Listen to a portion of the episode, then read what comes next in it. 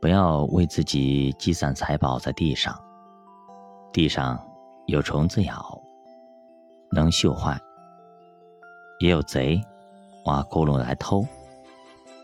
只要积累财宝在天上，天上没有虫子咬，不能锈坏，也没有贼挖窟窿来偷。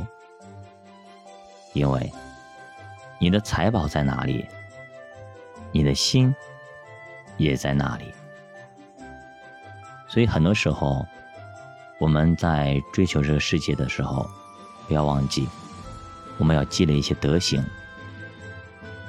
比如说，我们古代很多的翰林世家啊，很多的书香门第，那么为什么这个家族它可以一直传承呢？再比方洛克菲勒家族，为什么财富等等会一直传承下去呢？就是因为里边有些东西是上一辈留下来的。我们中国有一句话叫积德啊，积些德给自己的子孙，这是有讲究的。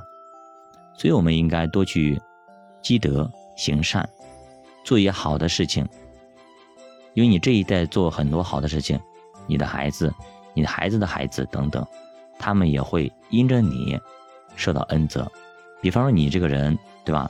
有钱，又很好，关系各方面处理的非常好，那你的朋友也非常多，邻舍等等对你都非常的敬仰，也非常的幸福。那这个时候你孩子子承父业的时候，是不是他也会有很多人来帮助他？那他又做得很好，那么他的孩子以后是不是也会有很多人来帮助他？这叫人气就旺起来了。所以很多时候，我们要在这世界上，不单单只是追求金钱，我们还要积累一些德行修为在天上。这样的话，我们的孩子也能够传承给他们。其实你传很多钱给他，还不如传很多的技能和德行给到对方。比方说，很多国外的一些富豪，对吧？他们基本上很多都不愿意把钱财全部给到孩子，更愿意的是把自己的钱呢捐出去。比如说比尔盖茨啊等等这些人，对吧？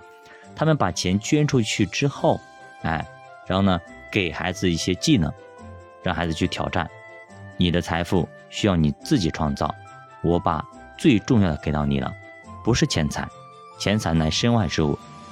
所有的德行，所有的技能修为，这。才是最重要的。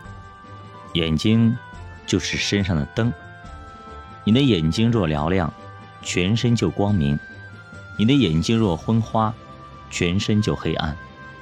你里头的光若黑暗了，那黑暗是何等大呢？一个人不能侍奉两个主人，不是恶这个，就是爱那个；不是重这个。就是轻那个，所以我告诉你们，不要为生命忧虑吃什么喝什么，为身体忧虑穿什么。生命不胜于饮食吗？身体不胜于衣裳吗？